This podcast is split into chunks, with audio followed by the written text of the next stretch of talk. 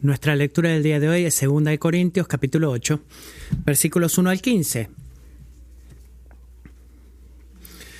Ahora, hermanos, les damos a conocer la gracia de Dios que ha sido dada en las iglesias de Macedonia. Pues en medio de una gran prueba de aflicción abundó su gozo y su profunda pobreza sobreabundó en la riqueza de su liberalidad porque yo testifico que según sus posibilidades y aún más allá de sus posibilidades, dieron de su propia voluntad, suplicándonos con muchos ruegos el privilegio de participar en el sostenimiento de los santos. Y esto no como lo habíamos esperado, sino que primeramente se dieron a sí mismos al Señor y luego a nosotros por la voluntad de Dios. En consecuencia, rogamos a Tito que como él ya había comenzado antes, así también llevar a cabo en ustedes otra obra de gracia. Pero así como ustedes abundan en todo, en fe, en palabra, en conocimiento, en toda solicitud y en el amor que hemos inspirado en ustedes, vean que también abunden en esta obra de gracia. No digo esto como un mandamiento, sino para probar, por la solicitud de otros, también la sinceridad del amor de ustedes porque conocen la gracia de nuestro Señor Jesucristo, que siendo rico, sin embargo, por amor a ustedes, se hizo pobre, para que por medio de su pobreza ustedes llegaran a ser ricos. Doy mi opinión en este asunto, porque esto les conviene a ustedes, que fueron los primeros en comenzar hace un año no solo a hacer esto, sino también a desear hacerlo. Ahora pues, acaben también de hacerlo, para que como hubo la buena voluntad para desearlo, así también la haya para llevarlo a cabo según lo que tengan. Porque si hay buena voluntad, se acepta según lo que se siente, no según lo que no se tiene. Esto no es para holgura de otros y para aflicción de ustedes, sino para que haya igualdad. En el momento actual, la abundancia de ustedes suple la necesidad de ellos, para que también la abundancia de ellos supla la necesidad de ustedes, de modo que haya igualdad. Como está escrito, el que recogió mucho no tuvo demasiado, y el que recogió poco no tuvo escasez. Así termina la lectura del día de hoy. Es caso que no hayan estado el domingo pasado y piensen, ¿no hemos leído ese pasaje de la Escritura? La respuesta es sí. Y esa es la mismísima razón por la cual no nos detenemos de leer nuestras Biblias cuando ya han leído toda la Biblia, ¿verdad? ¿Eh? No es que, bueno, ya la leí una vez. No, siempre hay más para ver. Así que imaginen, imaginen este escenario, imagínenlo así. Imaginen que ustedes están llegando al, cajero automático del banco, escojan el banco que a ustedes les guste, pongan su tarjeta de débito, ponen su número de PIN, eh, retirar dinero, 100 dólares, por ejemplo, solo para escuchar la grabación de audio de ese pequeño speaker que hay en el fronto de la máquina. Lo siento, no se lo daré. Tengo otros planes para ese dinero. Que tengas buen día. Nunca he experimentado eso. Pero les digo algo.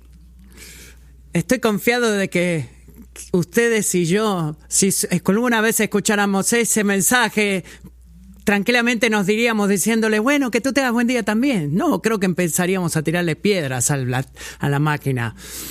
Vas a querer hablar con una persona real, vas a llamar al, gerente del banco y con toda justicia, pues después de todo el dinero no le pertenece al cajero automático, ¿verdad?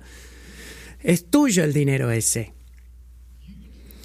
Tú le has confiado ese dinero al banco y es su trabajo hacerlo con tu dinero, lo que tú le pidas que haga con tu dinero, incluyendo devolverte el dinero, cualquier sea la cantidad que quieras, cuando tú lo desees y en el momento que quieras, porque es tu dinero.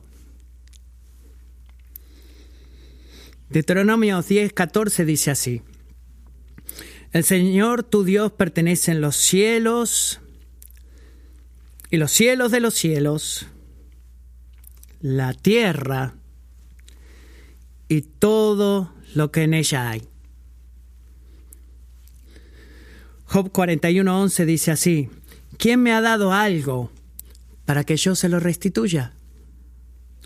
Cuanto existe debajo de todo el cielo es mío.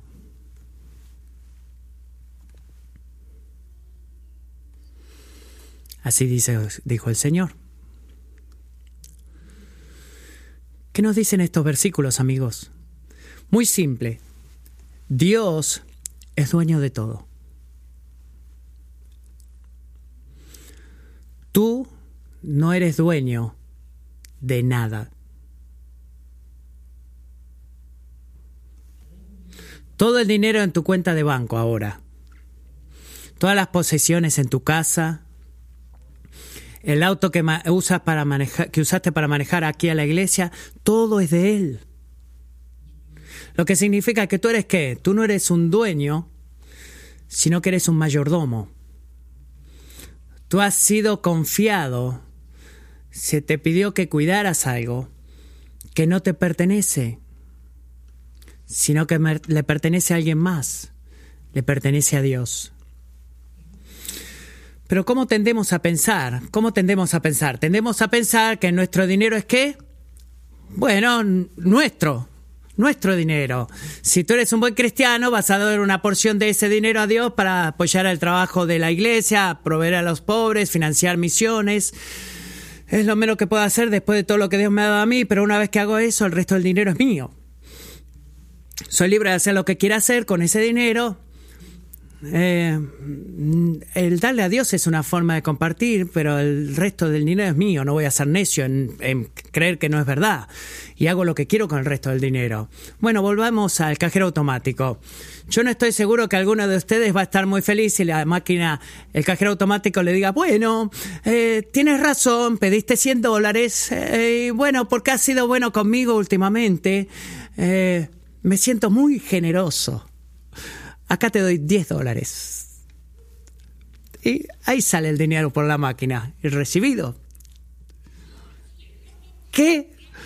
Yo no creo que tú vas a estar tan menos enojado si solamente salen 10 dólares. ¿Por qué? Porque es todo tu dinero.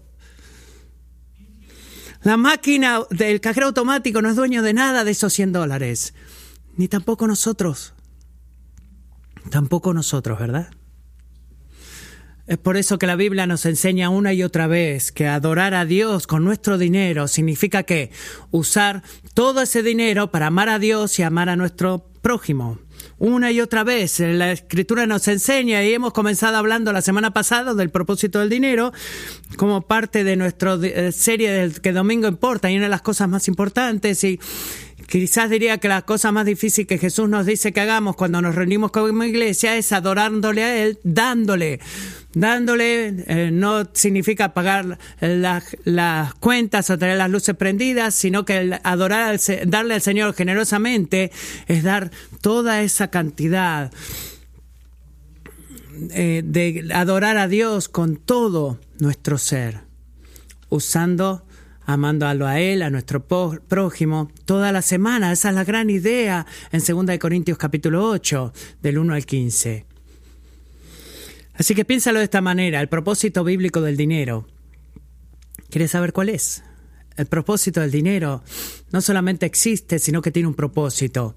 No es para adquirir y, acumular más y más riquezas para ti no es el propósito bíblico del dinero. El propósito bíblico del dinero es, después de proveer para nosotros y las personas que dependen de nosotros, es poder tener algo para dar. Para atender las necesidades físicas y espirituales de otros. ¿Por qué? Porque cuando les damos a otros, ¿qué es lo que Jesús dice? Le estamos dando al Señor. Y Él ricamente nos recompensará cuando hacemos eso. Y Pablo nos ayuda a reconocer esto poniendo una serie de principios bíblicos en estos versículos. Y este, déjeme admitir que he sido derrotado. A mi grupo de comunidad ustedes estaban de acuerdo el jueves a la noche de que no puedo hacerlo. Dije la semana pasada que había nueve principios aquí en estos versículos. No me miren a mí así, por favor. Puedo sentir sus ojos, eh, todos sentados acá. Dije que había nueve principios que íbamos a cubrir y he podido cubrir tres la semana pasada y vamos a tener que terminar en siete este domingo y luego les daré el resto a través de un mensaje eh, a través de la iglesia. Eh, quiero que nos detengamos en algunas otras cosas que en lugar de atravesar rápidamente por muchos, porque mi corazón también necesita recibir esta palabra. Pero ¿qué hemos aprendido la semana pasada? Una rápida revisión. Primero, aprendimos que Dios es el dador supremo. Él es el dador supremo. Todo lo que tenemos, hemos hablado de eso recién, todo lo que tenemos, incluyendo la habilidad y el poder, lo que Pablo llama gracia en verso 1 de, usar eso para amar a nuestros eh, prójimos, eso viene del Señor, de dar con gracia. Expresión de un favor inmerecido. Segundo, aprendimos la semana pasada que la generosidad es el fruto de una alegría superior. Recuerdan que hemos hablado qué tipo de tierra, la planta de la generosidad crece, es fruto de una, un gozo abrumador y le podemos decir que con alegría podemos ganar dinero y decir, bueno, ¿quieres más? Este, ve y agarra todo el dinero que quieras. Hacemos eso con gracia, con lo que, hacia lo que nos trae mayor gozo. Y eso es verdad. Gastamos todo el dinero en lo que nos da gozo. Así que podemos tener libertad en dejar de armar al dinero eh, y amar a Dios con tu dinero y que Cristo sea nuestra, nuestra supremo, nuestro supremo gozo. Tercero, aprendimos que la donación que agrada a Dios es proporcional y voluntaria. Así que el Señor, en otras palabras, está menos enfocado en cuanto tú das y más enfocado en cuanto tú retienes para ti. El énfasis en la escritura no está en la cantidad de dólares que das en comparación con otros, sino lo que representa con lo que Dios en su perfecta sabiduría te ha confiado a ti. Y ese es el punto, y eso es lo que hace el ejemplo de las iglesias en Macedonia, que en este pasaje lo hace tan provocador cuando Pablo habla de que ellos fueron fieles para dar generosamente para apoyar a las iglesias en Judea. Miren segunda de Corintios, Corintios 8.3, que es lo que hicieron los macedonios. Porque yo testifico que según sus posibilidades y aún más allá de sus posibilidades, dieron de su propia voluntad, suplicándonos con muchos ruegos el privilegio de participar en el sostenimiento de los santos. ¿Cuándo fue la última vez que tú rogaste y suplicaste el poder dar? ¿Con qué asociamos el suplicar? El recibir, ¿verdad? Tú estás suplicando, estás mendigando, estás pidiendo, dame a mí, dame a mí. El Evangelio de Jesucristo da vuelta a todo ese término completamente. En lugar de ser un pueblo que mendiga o suplica para recibir, somos un pueblo que suplica y mendiga para dar. ¿Y por qué es eso? Bueno, miremos el versículo 5. Vamos a ver el principio número cuatro. Principio número cuatro, dar nuestro dinero comienza con darnos a nosotros mismos. Dar nuestro dinero comienza con darnos a nosotros mismos. Mi versículo 5 dice, y esto no como lo habíamos esperado, sino que primeramente se dieron a sí mismos al Señor, y es parte de eso, y luego a nosotros por la voluntad de Dios. Primero al Señor, es una expresión eh, hacia los hombres dándonos a los otros. Cuando Jesús en Mateo 22 nos ayuda a entender lo que Pablo está queriendo hablar acá. Miren lo que Jesús dijo en Mateo 22, Maestro, ¿cuál es el gran mandamiento de la ley? Preguntó Jesús, y él le contestó, amarás al Señor tu Dios con todo tu corazón y con toda tu alma y con toda tu mente. Este es el grande y primer mandamiento. Y el segundo es semejante a este, amarás a tu prójimo como a ti mismo. De estos dos mandamientos dependen toda la ley y los profetas. Así que, ¿qué es lo que está diciendo Jesús? ¿Qué es lo que está enseñándonos Pablo en el versículo 5 de Romanos? De darle primero al Señor y por la voluntad de Dios a nosotros. Piensen en esto. Amigo, cuando tú te das vuelta y te alejas de, eh, de amar al pecado y te apartas de eso, de hacer que los placeres y posesiones de este mundo sean tu mayor tesoro y tú te vuelves hacia amar y seguir a Jesús, haciéndolo a Él tu mayor tesoro. Eh, eso es lo que significa ser cristiano, apartarte de eso y volverte a esto. Tú no estás simplemente dando parte de ti mismo a Jesús. Tú estás dando todo tú, te estás dando todo a ti a Jesús. Así que puedes tratar de retener algo, pero este es el tema. Si tú no te has dado todo, quizás no hayas dado esa vuelta todavía. Jesús no ha creado parte de ti para sí mismo. Él no ha muerto en la cruz para redimir parte de ti del pecado y la, la deuda que tenías con Él. Él nos ha creado y ha redimido todo a ti y ha clamado en nosotros como Señor y Salvador. Eh, y es comprensivo que es sobre todo nuestro ser.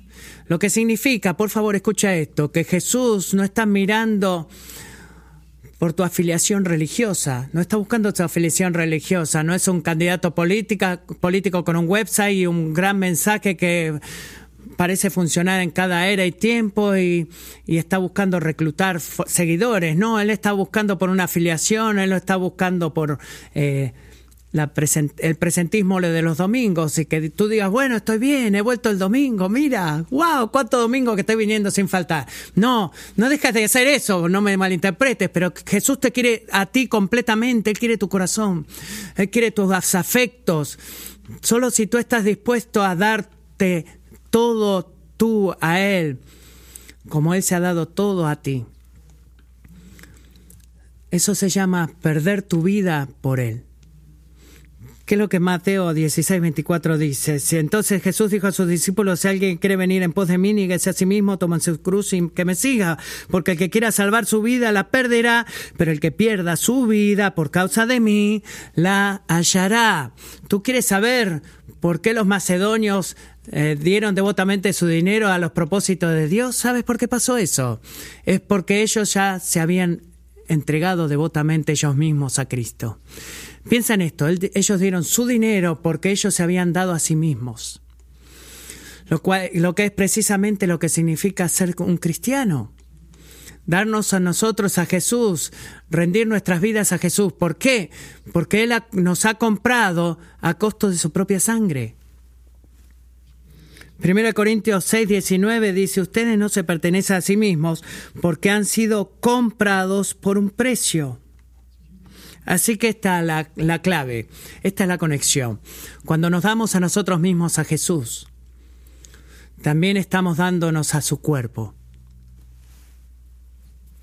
Ese es el punto del versículo 5. Se dieron a sí mismos primero al Señor y por la voluntad de Dios a nosotros. Noten esto, que dándole primero al Señor y después a otros. eso no era algo desconectado. El darte a ti mismo al Señor y a su voluntad para tu vida es darte a ti mismo para amar a tu prójimo. Son los dos lados de la misma moneda. Amo como James Perry dice en darnos a nosotros mismos al Señor. Los macedonios se dieron a sí mismos al pueblo de Dios. Su comunión eh, con Dios los trajo a ellos y atrajo la comunión en comunidad con otros, de los unos con los otros. Tú no puedes decir que te has dado a ti mismo a la cabeza, que es Jesucristo, si tú no te has dado a ti mismo y entregado a ti mismo a su cuerpo, que es la iglesia, tú no puedes escoger la iglesia y cortar el cuerpo y poner el cuerpo en un, en un armario. No, si tú te has dado a ti mismo a Dios, tú estás dándote a ti mismo a su pueblo, unos a otros. Así que piensa en esto, imagina que yo te dijera, hermano, hermana, estoy comprometido en amarte, estoy comprometido en amarte, pero cuando tu hijo está en necesidad, nunca me preocupo por él, nunca le doy lo que tengo para proveer para su necesidad, tus hijos. ¿En qué concluirías tú? No creo que verdaderamente me ames. Tú dices eso, pero no creo que verdaderamente lo hagas. Eh, ¿Qué tal si lo opuesto pasa cuando un amigo o eh, familiar eh, hace un sacrificio financiero para traer un cuidado espiritual o físico para mis hijos, ¿qué voy a sentir como padre? Vas a sentir que ellos te aman de la forma, de la mejor forma imaginable. ¿Por qué? Porque el amar a ellos, a tus hijos te están amando a ti. Nuestro amor por Dios el Padre y, y sus hijos espirituales que Él ha adoptado en fe en su Hijo no es diferente. Tú no puedes darte a ti mismo al Señor y no darte a ti mismo a su pueblo. Es un, es un paquete. Va todo junto, lo que significa que algo no está verdaderamente correcto. Cuando leemos la escritura, como Hechos 2, 44, que todos los que habían creído estaban juntos y tenían todas las cosas en común, vendían todas sus propiedades y sus bienes y los compartían con todos según la necesidad de cada uno. Nuestro primer pensamiento al leer eso fuera, por favor dime, ¿por qué ese versículo aparenta ser lo que aparenta ser? ¿Me están siguiendo? Estaban vendiendo sus posesiones y propiedades. Bueno, incluso alguien podría podría poner acá en una pared grande que haga crecer mi confort de comodidad y cuénteme si esto verdaderamente es lo que yo creo que está diciendo. Bueno, Lucas no estás diciendo que se estaban empobreciendo a ellos mismos por el bien de los demás. Estaba diciendo que en lugar de acumular posesiones y propiedades para sí mismos, lo que hacían era de, eh, entregarse devotamente a atender las necesidades de los otros. ¿Por qué? Porque estaban reconociendo que darse a sí mismos al Señor significaba darse a sí mismos unos a otros. Así que cuando viene de amar a Dios y a nuestro prójimo dando nuestro dinero, comienza dándonos a nosotros mismos en ambas direcciones. John Frame lo dice bien. Después de todo, si te has entregado al Señor y a tus hermanos y hermanas, no debería ser demasiado difícil dar tu riqueza. Y si es difícil, deberías considerar, me he entregado a mí mismo, empecemos por ahí, principio número cuatro. Dar nuestro dinero comienza con darnos a nosotros mismos. Número cinco, miren acá el versículo 6, dar es una disciplina espiritual. Es una disciplina espiritual. Y cuando pensamos cuidadosamente lo que eso significa en el versículo 6, miren ahí, Pablo le cuenta a los corintios cómo él los surge a sus compañeros en el Evangelio, a Tito, para guiar a su iglesia en preparar esta colecta y ofrenda para los santos en Judea y hermosamente describe su don, su eh, ofrenda como un acto de gracia. Y él luego describe en el versículo 7, pero así como ustedes abundan en todo, en fe, en palabra, en conocimiento, en toda solicitud y en el amor que hemos inspirado en ustedes, vean que también abunden en esta obra de gracia. ¿Qué significa eso? Abundar en algo. ¿Qué quieres decir? Bueno, creo que no, no es loco, pero hacerlo bien. Y hacerlo tan bien que tú seas un ejemplo para la gente para seguir. Bueno, los corintios estaban orgullosos de ellos mismos, de ser abundantes en sus prácticas, de manifestación sobrenatural de dones espirituales, que incluía cosas como profecía, hablar en lenguas, palabras de conocimiento y digamos la verdad, ellos no eran tan abundantes como ellos pensaban ser. Eh, lean la primera carta a los Corintios, tenían problemas y tenían un montón de problemas, pero no más que, no menos que eso, Pablo también reconoce la forma en la que han buscado y ser abundantes en todas las virtudes de Dios. Y la primera que él está diciendo acá se ve directamente conectada a la práctica de los dones espirituales, como la fe, o el hablar. Él le dice a los corintios, amigos, lo puedo ver ustedes han sido fieles en estas áreas de la vida cristiana y por eso los, ah, los felicito, pero eso es exactamente lo que tienen que hacer también en esta otra área, en esta área llamada dar en las cuales ustedes han sido negligentes. Han sido abundantes en esto, pero ahora quiero que también sean abundantes en esta otra área. Es lo que les dice a ellos como pastor. Y noten cómo él llama el dar, que lo sumariza, lo resume, perdón, como un acto de gracia. ¿Qué quiere decir eso? Bueno, un acto de gracia requiere una gracia también. Dios ha provisto el dinero para dar, el poder para dar, y también es un acto de gracia en el sentido de que da gracia a los demás. Aquellos que se benefician del regalo lo recibirán correctamente como una expresión del favor inmerecido de parte de Dios hacia su vida. Y también esto es lo que queremos ver, que la verdad de que sea un acto de gracia no nos deja a nosotros como eh, personas pasivas, que no tenemos que hacer nada porque es algo que Dios hace. A veces podemos pensar en esto como nosotros mismos. Si Dios quiere venir y decirme en una voz audible que le diga, le dé dinero a alguien, eh, lo daría con, correctamente. Quizás Estoy dispuesto y listo para hacerlo. No me ha hablado en 30 años y es fácil vivir así, pero tendemos, seamos honestos, tendemos a callar a nuestra conciencia diciendo, estoy dispuesto a dar mientras el Señor me lo pida, ¿verdad? ¿Qué tal tú? Sí, yo también lo haría, ¿verdad? Estamos dispuestos, el Señor nos habla audiblemente para que demos. Pero raramente, o quizás nunca, oramos por oportunidades para dar. A veces. Y a veces incluso fallamos en hacer lo necesario para buscar dar. Nos olvidamos que el dar no es una gracia de parte de Dios, que nos, nos golpea al costado de nuestra cabeza o periódicamente nos quiere controlar nuestra billetera. Al dar un acto de gracia, bueno, eh, mi bolsillo se habla con la, se abre con la mano divina y el dinero empieza a salir o la tarjeta se va al cajero automático para sacar dinero, no. Verdaderamente nunca me ha pasado y no creo que te haya pasado a ti tampoco, sino que es un acto de gracia en el sentido de que requiere un, un, planeamiento cuidadoso, trabajo duro e iniciativa de nuestra parte, lo cual va mucho más allá de que estoy disponible y dispuesto a ayudar al Señor mientras el Señor me golpee con un martillo en la cabeza y me diga, hey, ¿cuándo vas a dar? No, piensa en esto lo último financieramente, la obra que Dios está haciendo a nosotros para atender las necesidades físicas y espirituales de la gente a nuestro alrededor, no es menos que un acto de disciplina de nosotros mismos para orar, leer la Biblia o evangelizar o mantener la pureza sexual. ¿Qué hacemos cuando leemos libros de esta disciplina? Vamos a conferencias para aprender más de estas disciplinas, hablamos unos con otros de cómo hacer estas, estos actos de disciplinas y nos motivamos a seguir creciendo y, y a ser abundantes en la práctica de esos dones. Pero ¿cuándo fue la última vez que te compraste un libro para aprender la disciplina de dar? La gracia de dar. ¿Cuándo fue la última vez que oraste y dijiste, Señor, ayúdame a ser abundante en la gracia de poder dar? ¿O cuándo fue la última vez que hablaste con otro cristiano acerca de cómo ustedes están yendo en amar a Dios y a tu prójimo con todo tu dinero. Creo que parte de nuestro, nuestra falta de no poder hacerlo es que en nuestra cultura el dinero es un tema muy privado, ¿verdad?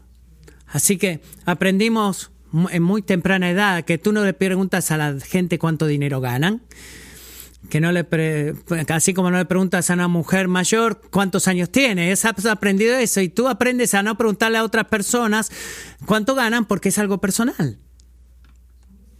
Así que pensemos en eso. Ese hábito cultural es bueno, eh, como un fruto de modestia, humildad. Pero es malo al grado de que te hace pensar que mi dinero es mi dinero, es personal,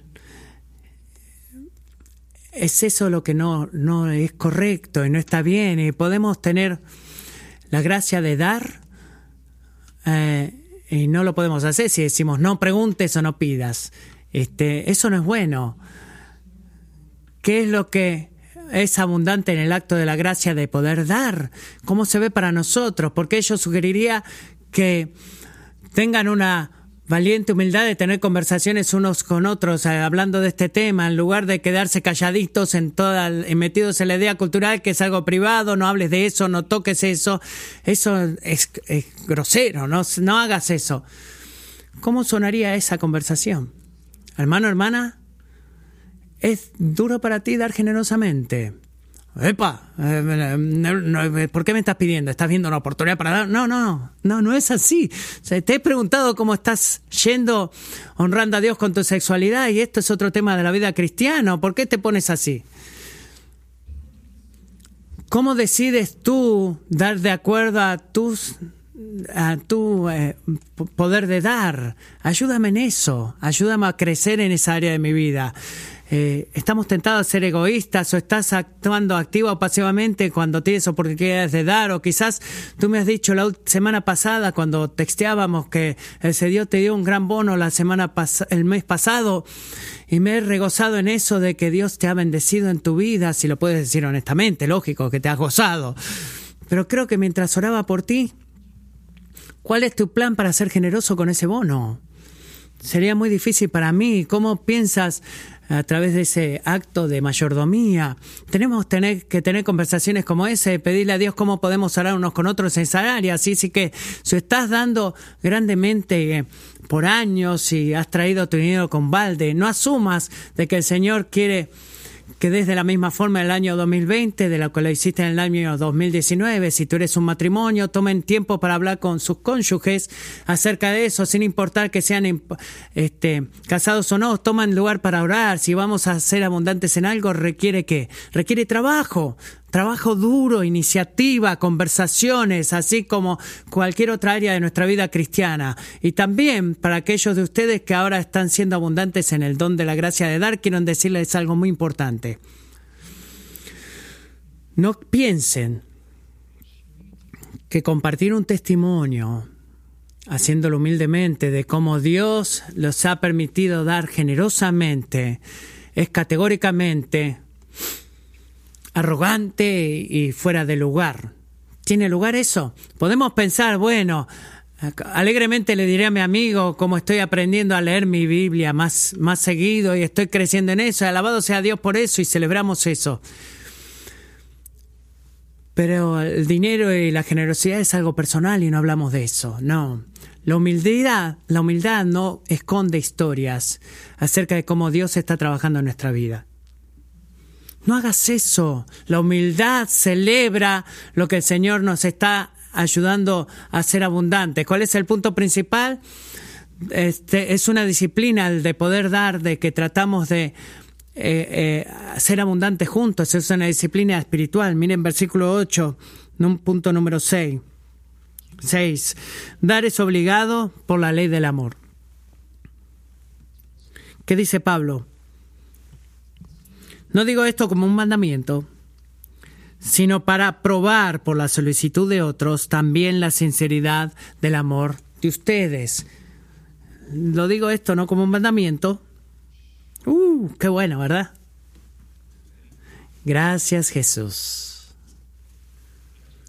Esas son buenas noticias, Pablo, porque estaba preocupándome bastante y toda esta pobreza extrema y hablar de generosidad y mi culpa estaba creciendo minuto a minuto y es muy bueno poder leer que esto es solo una sugerencia de tu parte.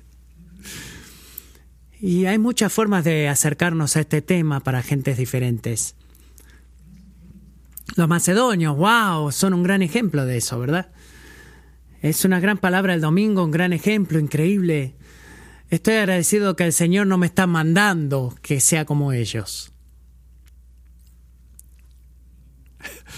Es tan gracioso como nuestros corazones a veces pueden ver esto y decimos, esto no es un mandamiento, y decimos, bueno, qué bueno, ¿verdad? Pero no es lo que Pablo está diciendo, quizás lo sientas así, pero sino que Pablo le está recordando a los corintios, y quiero que me escuchen cuidadosamente, le está recordando la verdad que las bases para dar bajo el nuevo pacto en el nuevo tipo de relación íntima con Dios, Jesús lo ha hecho posible a través de su vida, muerte y resurrección. Y eso no es el la base para dar bajo el nuevo pacto, no es una ley específica como la, las leyes que Israel estaba obligado a seguir bajo el, nuevo, bajo el antiguo pacto. Perdón. ¿Cuál ley decía que la, cual el pueblo de Israel estaba obligado a cumplir. Malaquías 3.8 dice, ¿robará el hombre a Dios? Pues ustedes me están robando. Pero dicen, ¿en qué te hemos robado? En los diezmos y en las ofrendas. Con maldición están malditos porque ustedes, la nación entera, Israel, me están robando. Traigan todo el diezmo al alfolí para que haya alimento en mi casa. ¿Por qué Dios dijo eso? Porque el, dar que Dios le requería a Israel es claramente, está muy claro, consistía en un diezmo de sus, de sus riquezas. Este, podemos ir a Deuteronomio 14, eh, el dar el diezmo de todos sus productos y pues, para que el, Señor podía apoyar eh, para apoyar, perdón, los, las fiestas anuales, eh, apoyar a los, a los sumos sacerdotes, a todos los sacerdotes, había un diezmo de total de, anual del 10% para propósitos múltiples y otras personas dirían que había muchas ofrendas para muchos propósitos diferentes, este, que eh, incrementaba un 20% anual, pero sin importar de cuál era el monto que daba, lo que es claro es que el diezmo era parte fundamental de cumplir la ley mosaica. el, Dios estaba eh, reprendiendo a su pueblo por no hacer eso, acá en Malaquías. Pero de este lado, después de la vida, muerte y resurrección de Jesús, algo cambió. Algo cambió. No estamos más bajo la ley mosaica, porque Jesús ha cumplido la ley completa a favor nuestro a través de su obediencia perfecta. Miren Mateo 5, 27. Eh, Antes de la venida de Cristo, ustedes tenían una relación de pacto cumpliendo la ley. Eso no significaba que su relación con Dios en el Antiguo Testamento era legalista, ¿verdad? La ley era un don de la gracia en el sentido de que en última instancia apuntaba a quién? A Cristo. Así que los santos decían que a través de la fe, eh, por gracia, a través de la fe, eso no es menos de lo que es ahora. Quizás esto sea nuevo para algunos de ustedes, pero cuando Cristo volvió y perfectamente cumplió la ley, obedeciendo perfectamente la ley, Él hizo que terminara el vivir bajo la ley en el sentido de que definía la relación de pacto con su pueblo. Pueden leer Galatas capítulo 3 para entenderlo mejor. Así que bajo el nuevo pacto, ¿qué está sucediendo? Bueno, Dios no está más distinguiendo a su pueblo, mi pueblo, no mi pueblo, mi pueblo, no mi pueblo, bajo las bases de la obediencia a la ley, sino a las bases a la relación con Cristo. Ese es un cambio. Así que la ley mosaica completa permanece como instructiva y autoritativa, pero solamente como lo es para cuidar y, llenar lo que podamos hacer en Cristo. Debemos mirar para atrás y leer y aplicar a la luz de Jesús. Lo que significa que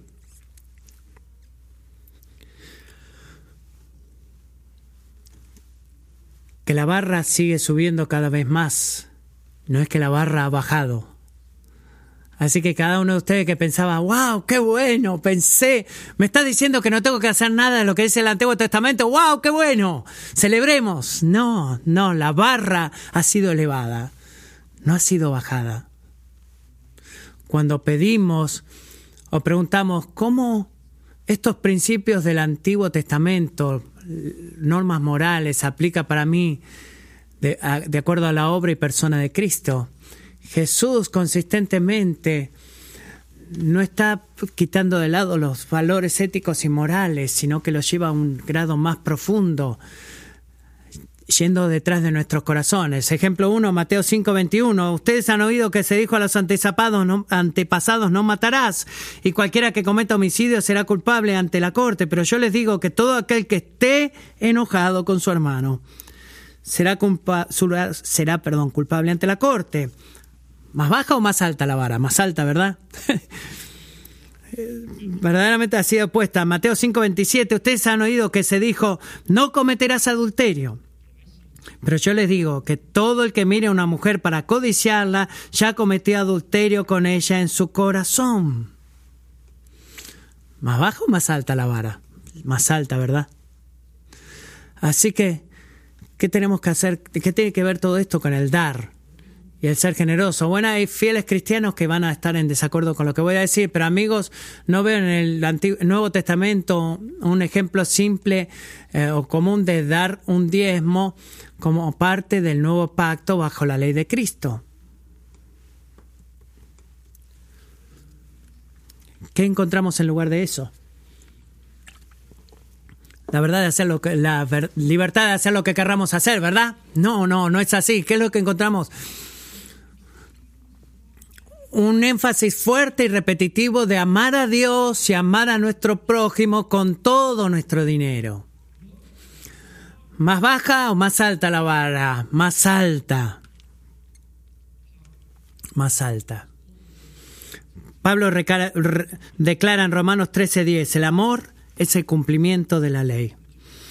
Escuchen a Seis Peris de vuelta. No hay leyes o fórmulas en esta área de toma de decisiones sobre dar, excepto que Dios lo ha establecido para que determinemos nuestro propio futuro cosechando por nuestras decisiones personales y libres sobre la siembra.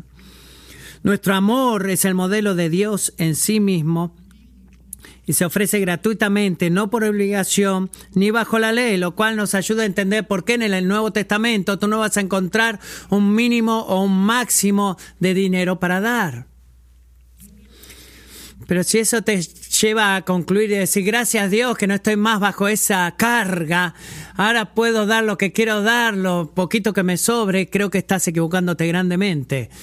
Porque Jesús no está reemplazando el diezmo con, una limosna, sino que lo que nos dice es que demos generosamente como Él nos da a nosotros para amar como hemos sido amados. Piensa en esto, si Jesús Vamos a ver una conjetura acá, pero creo que nuestros corazones recomiendan sabiduría en esto. Si Jesús reemplazó, reemplazara el diezmo con un nuevo porcentaje, explícitamente nos dijera, ¿sabes qué? Bueno, sigamos con el 10%.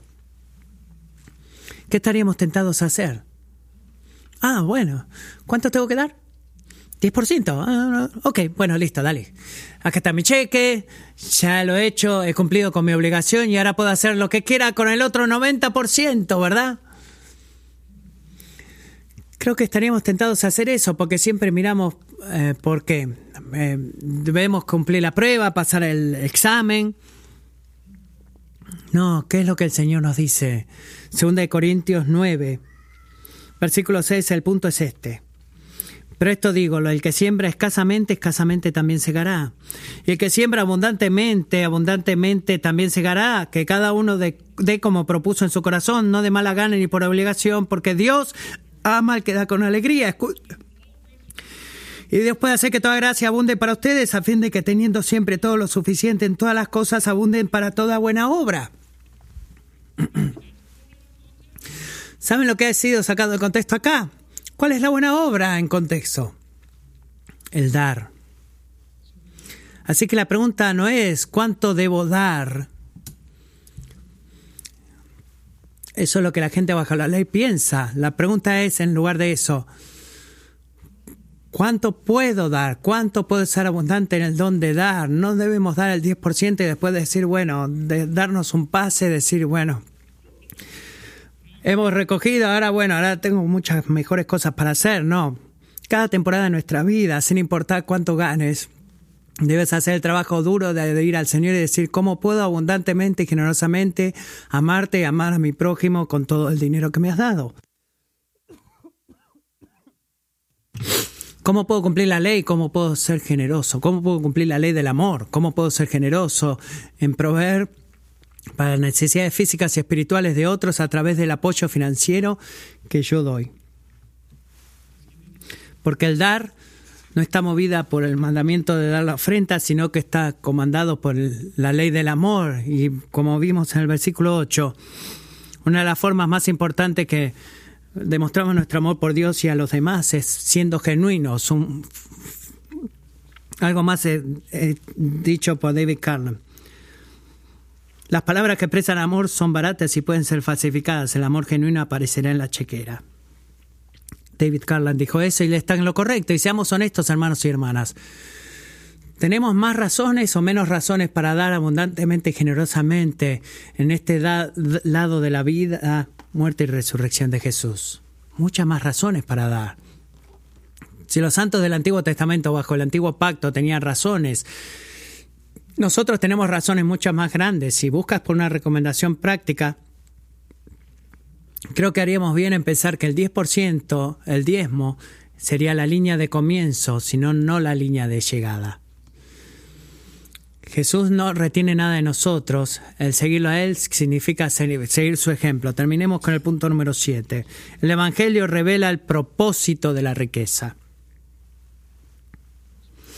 El Evangelio revela el propósito de la riqueza. Miremos el versículo 9.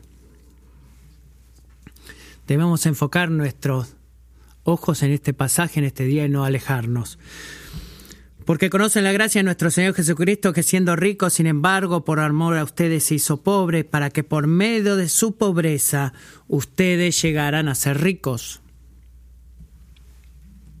Se han dado cuenta que cuando el Señor nos manda adorar a Dios con todo nuestro dinero, usándolo de una expresión de amor a Él y a nuestro prójimo. Él no nos pide que hagamos algo que Él ya no ha hecho por sí mismo. O sea, que Él lo ha hecho por nosotros. ¿Alguna vez has escuchado que alguien te diga, wow, qué hipócrita? Tú no haces eso, papá o mamá.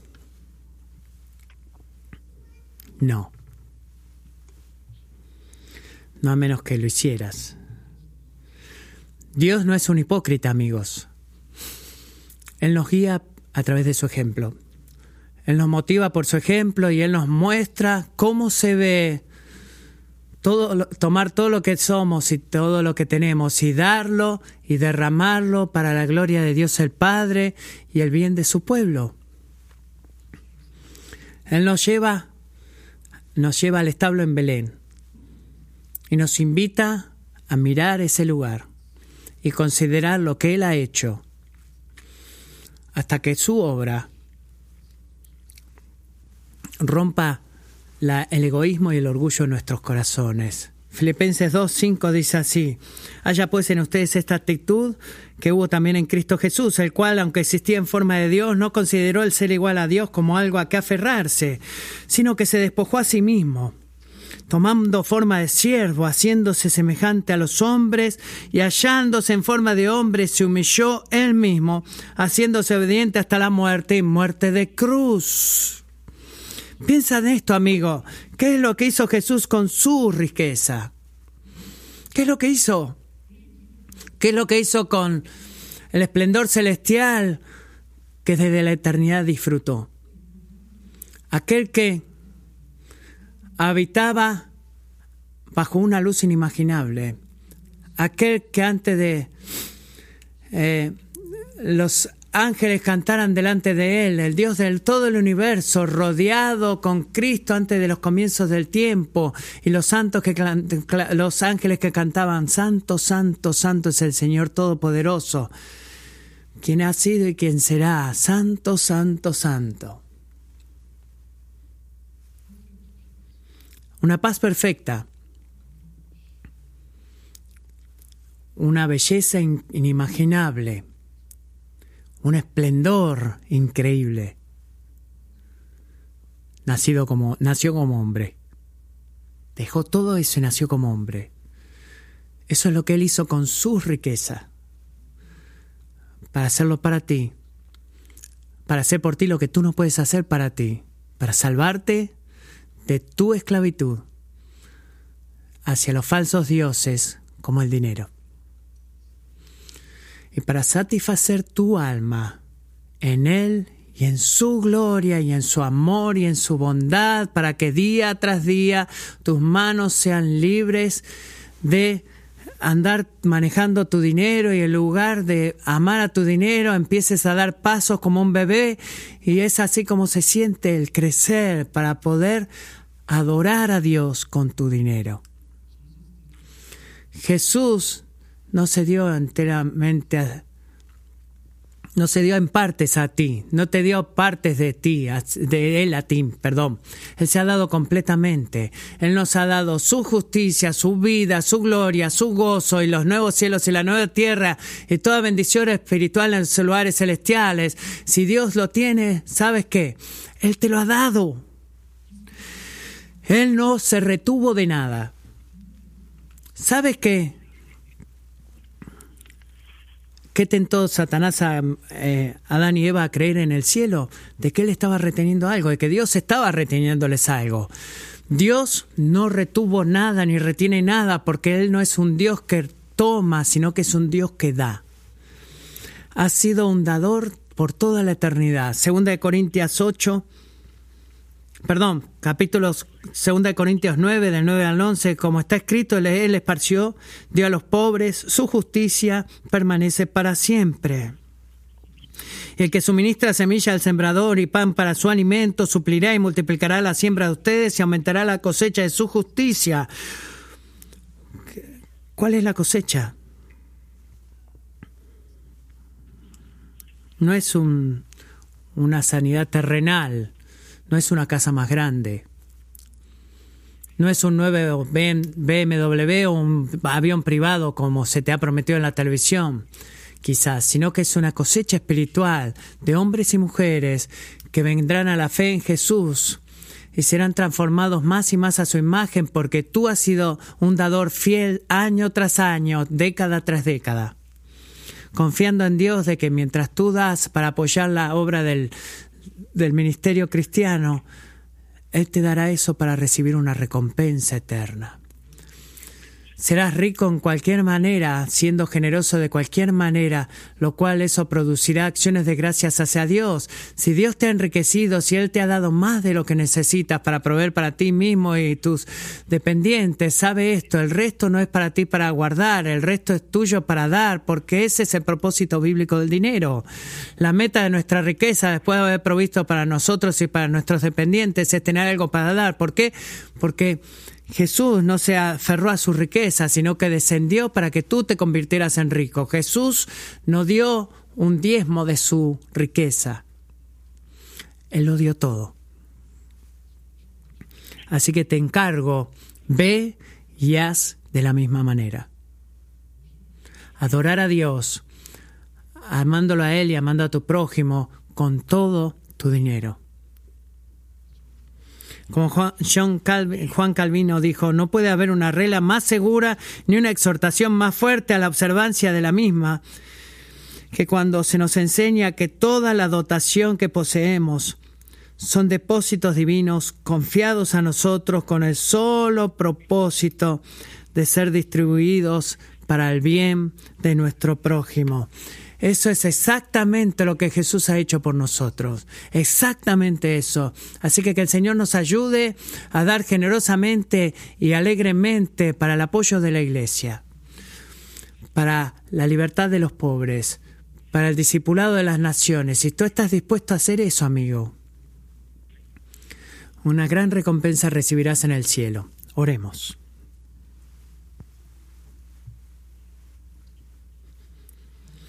Padre, amamos como tú nos recuerdas a través de Pablo.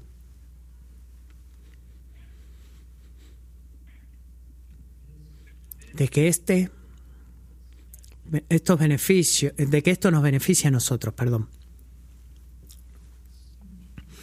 Es tan verdadero Dios. Todo este acto de gracia llamado dar, Señor, verdaderamente nos beneficia a nosotros. Ayúdanos a recordar eso. Padre, creemos que si tú eres dueño de todo, tú no necesitas, no nos necesitas, o nuestro dinero, como si dependieras de nosotros o de nuestro dinero. Tú eres santo y autosuficiente y lleno de gloria. Así que Padre, cuando consideramos tu bondad y el darnos el privilegio de ser usados por ti para tomar lo que tú nos has dado y para devolverlo, no porque lo necesites, sino porque tú quieres usar ese proceso de recibir y dar, recibir y dar, recibir y dar, recibir y dar, para hacernos más como tú. Eso es increíble, Señor.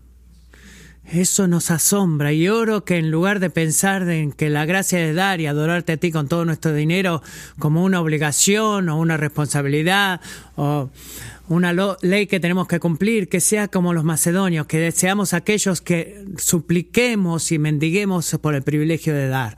Porque al hacer eso, te conocemos más a ti. Gracias Dios, gracias Jesús, de que tú no has dado de tu diezmo en tus riquezas, sino que las diste todas. Ayúdanos mientras cantamos y compartimos la cena del Señor, a recordar eso y vivir como tú. Amén.